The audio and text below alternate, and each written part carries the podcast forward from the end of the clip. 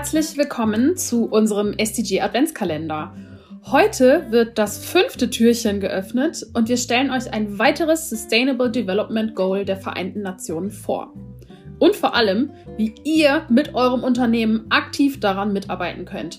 Mein Name ist Sophie Rieke und ich wünsche euch viel Spaß und Sinn in der Fabrik für immer.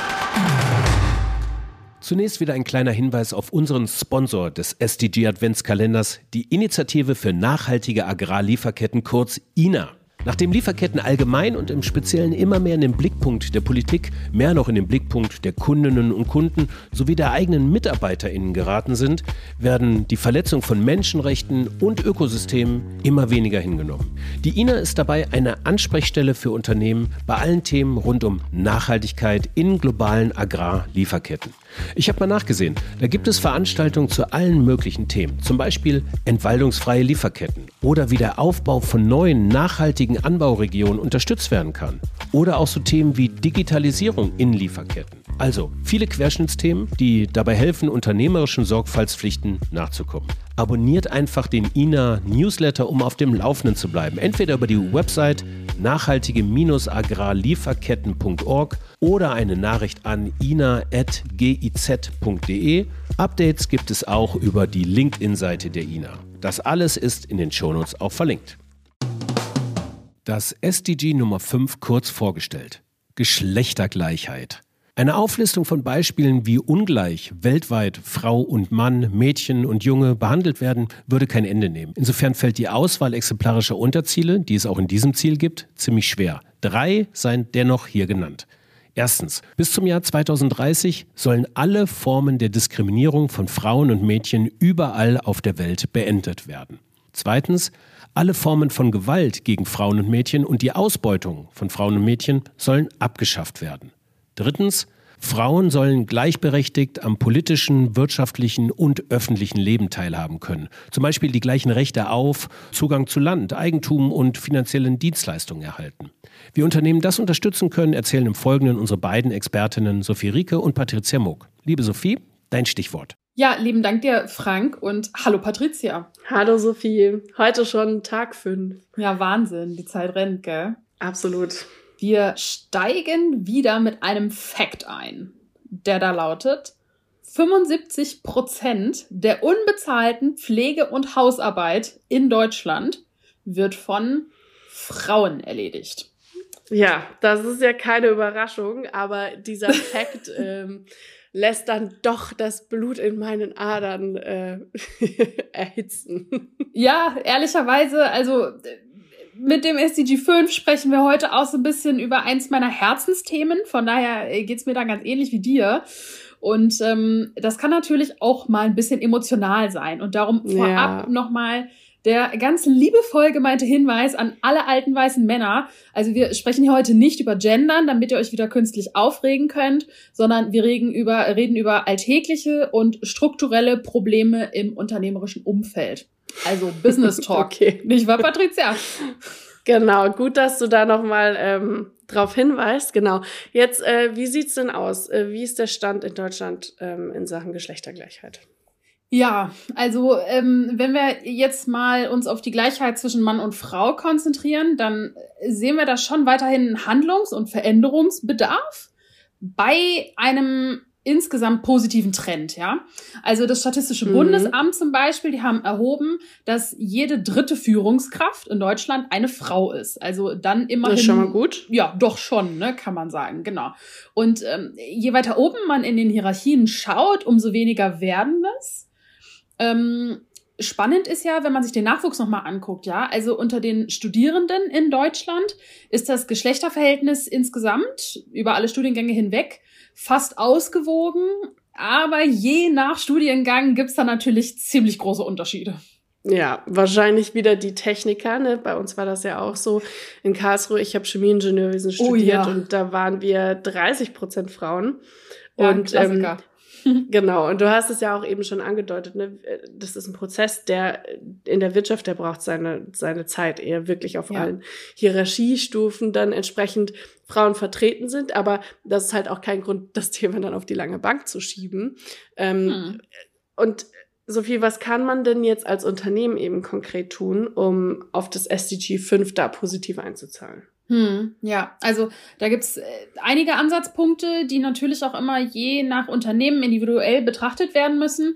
Aber äh, das Thema, was wir hier gerade so aufgeworfen haben, ist ja eigentlich Repräsentation auf allen Ebenen. Und äh, damit es soweit kommen kann, muss man halt ein Umfeld schaffen in seinem Unternehmen, in dem Frauen Arbeit und Familie zum Beispiel vereinbaren können, mhm. wenn sie das denn wollen. Ja, also auch an der Stelle ja. alle mal ein bisschen entspannen da draußen. Ich weiß nicht, jede Frau möchte Karriere machen, aber es sind halt auch grad genug, nicht wahr? Ja, auf jeden Fall. Ich äh, zähle da ja auch dazu. Und es ist mhm. eben super wichtig, da zu schauen, ne, welche Arbeitszeiten gebe ich vor, wie flexibel kann ich ins Homeoffice gehen, wie kann ja. generell auch die Belastung auf auf mehrere Schultern aufgeteilt werden. Wie, wie ist es möglich? Und es kann halt nicht sein, dass eben ähm, dass halt die Care-Arbeit, die liegt erstmal auf, auf der Frau, auf der Mutter und ähm, dann muss ich aber halt auch eben als Unternehmen schauen, okay, wie kann ich davon ein bisschen was äh, von dieser Last auch äh, abnehmen.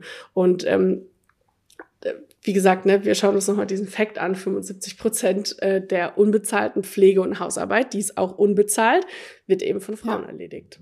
Ja, genau. Und das ist auch so ein Thema, wo, wo wir natürlich Fortschritte erreicht haben in den letzten Jahren in Deutschland. Also ich möchte es auch mhm. überhaupt nicht kleinreden. Aber auch da Corona wieder äh, so ein bisschen die Umkehr eingeläutet hat. Ähm, und ich hoffe, ja, dass, wir, dass das jetzt, wenn dann diese, diese Covid-Krise irgendwann überwunden ist, dass wir dann an diesen vormals positiven Trend halt auch einfach ansetzen können, ja. Ja. Ähm, und ja, so Pflege und Hausarbeit mal eben so neben dem Vollzeitjob zu erledigen, ja. das ist halt oft einfach nicht zu schaffen, weil, also ich weiß, äh, mein Vater zum Beispiel, der geht mit Sicherheit davon aus, dass der Tag meiner Mutter länger als 24 Stunden ist. Ist er aber nicht, Papa, falls du das siehst, äh, hörst. Siehst, genau, ja. das Elend jeden Tag zu Hause siehst, genau.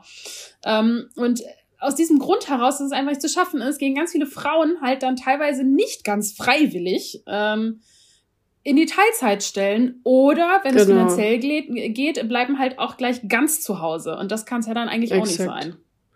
Genau, und ähm, in, beim SDG 1 hatten wir eben von den vulnerablen Gruppen auch geredet. Das sind vor allem Frauen, die von Altersarmut betroffen sind, ähm, die dann genau im Alter dann das Nachsehen eben haben. Ja, absolut. Und ähm, wo wir über das Thema Altersarmut sprechen, ne, das ist natürlich auch relativ wichtig, dass man dann irgendwie so sein Leben lang ein bisschen was für die Rente tut. Ähm, und da genau, ist Equal ja. Pay halt auch einfach wichtig, weil wer weniger verdient, kann natürlich auch weniger für die Rente tun. Das ist ja total logisch. Und für mhm. mich als Unternehmen bedeutet das halt im Umkehrschluss, dass meine Mitarbeiter nicht nur insgesamt angemessen bezahlt gehören, sondern dass eben Frauen auch dabei nicht strukturell benachteiligt werden, wie man Exakt. es eben häufig auch, auch sieht, ja. Genau. Ähm, ich kann zum Beispiel auch bei der Care-Arbeit ansetzen, die wir jetzt ja schon ein paar Mal angesprochen haben, indem ich bei der Kinderbetreuung unterstütze. Ja, also wenn ich ein größeres Unternehmen bin, äh, wo sich das richtig lohnt, da kann ich zum Beispiel eigene Einrichtungen, eigene Kindergärten haben mm, an den großen Standorten. Ja. Wenn ich kleiner bin, kann ich über Zuschüsse nachdenken zum Beispiel. Ne? Weil ein Kindergarten, eine Kita kostet ja in aller Regel auch ähm, Geld. Und äh, da gibt es so ganz viele Kleinigkeiten. Mein Tipp an der Stelle wäre, einfach mal was Verrücktes tun und die Mitarbeiterin mal fragen, was ihnen denn helfen würde. genau, genau. Und ähm, wenn wir dann eben Beschaffung und Einkauf äh, auch nochmal mit einbeziehen, heißt das eben auch, ähm, kann ich vielleicht mehr drauf schauen, Partnerschaften mit Female-Founded Businesses aufzubauen. Mhm. Also mit gezielt zu schauen, äh, sind das Gründerinnen, mit denen ich da zusammenarbeiten kann? Und ähm, genau, kann ich da eben was dafür tun? Ja, guter Punkt. Auf jeden Fall. Und ähm, ein letzten Punkt, den ich vielleicht gerne noch machen möchte, ist ähm, nicht nur im Hinblick auf Geschlechtergleichheit jetzt, sondern ganz generell für eine gesunde Unternehmenskultur eine eine konsequente Null-Toleranz-Politik gegenüber Benachteiligung, Herabwürdigung oder sogar noch schlimmer Belästigung und Exakt, Verletzungen ja. dieser Policy wirklich auch konsequent zu ahnden. Ja. Ja. Absolut. Also, also wir brauchen unbedingt ein respektvolles Miteinander. Das ist ganz außer Frage. Ähm, Aber ich bin jetzt auch schon gespannt, wer das äh, heutige Best Practice Beispiel ist. Ähm, wen haben wir heute zu Gast, Sophie? Ja, das hören wir uns jetzt gemeinsam an. Hi, ich bin Lisa Jaspers und ich habe das Fair Fashion Label Folk Days gegründet.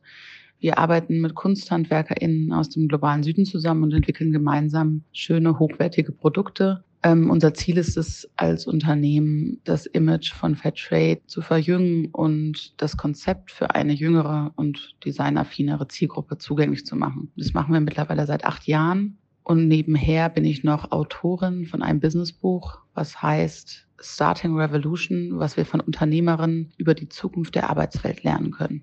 Zum einen sind sehr viele der KunsthandwerkerInnen äh, mit denen wir zusammenarbeiten, Frauen, denn wir arbeiten vor allen Dingen äh, mit textilen Produkten in den meisten Ländern, in denen wir produzieren, sind Frauen in der Tendenz die Personen, die dort weben. Und viele von den UnternehmerInnen, mit denen wir zusammenarbeiten, denn wir arbeiten meist nicht direkt mit den KunsthandwerkerInnen, sondern haben sozusagen einen Zwischenakteur, das sind oft Unternehmerinnen aus dem globalen Süden und das sind in diesem Fall auch fast immer oder die meisten sind Frauen. Das heißt, im Grunde haben wir Großteil unserer Kontaktpersonen und auch der Menschen, die für uns produzieren und damit natürlich ein Einkommen generieren können, sind Frauen. Und das ist besonders schön, weil viele von denen, mit denen wir arbeiten, arbeiten in den Orten und können von zu Hause arbeiten, wo sie quasi auch leben. Das ist, glaube ich, ein großer Vorteil zu vielen anderen nachhaltigen Produktionsarten, denn häufig müssen dafür Menschen in die Großstädte ziehen aus der Provinz und meistens dann auch ihre Familien zurücklassen. Wenn wir mit den KunsthandwerkerInnen arbeiten, passiert das ganz oft in Heimarbeit. Das heißt, die können sozusagen nebenher, neben Kinder und Kreisfeld auch für uns produzieren und können sozusagen so bei ihren Familien bleiben. Im Grunde können wir den Impact natürlich dadurch messen, dass wir sehen, wie viel Geld wir für Produkte in den jeweiligen Regionen ausgeben. Und gleichzeitig ist besonders dieses Phänomen, dass vor allen Dingen Frauen auch häufig zum einen ein Einkommen generieren können, was in den Provinzen von vielen Ländern des globalen Süden einfach sehr schwer ist, weil es dort keine Jobs gibt. Und zum anderen, dass sie oft nicht wegziehen müssen, weil das möglich ist, sind eher Geschichten, die wir im persönlichen Kontakt erfahren. Das heißt, es ist jetzt nicht quantifizierbar im klassischen Sinne, aber für uns natürlich auch eine wichtige Kommunikationsrückmeldung und von daher finde ich auch sehr wertvoll. Herzlichen Dank an Lisa Jaspers für diese Insights. Und ich verabschiede mich für heute. Freue mich, wenn ihr auch morgen wieder dabei seid, wenn wir gemeinsam das nächste Türchen öffnen und schauen, welches SDG sich dahinter verbirgt. Bis morgen!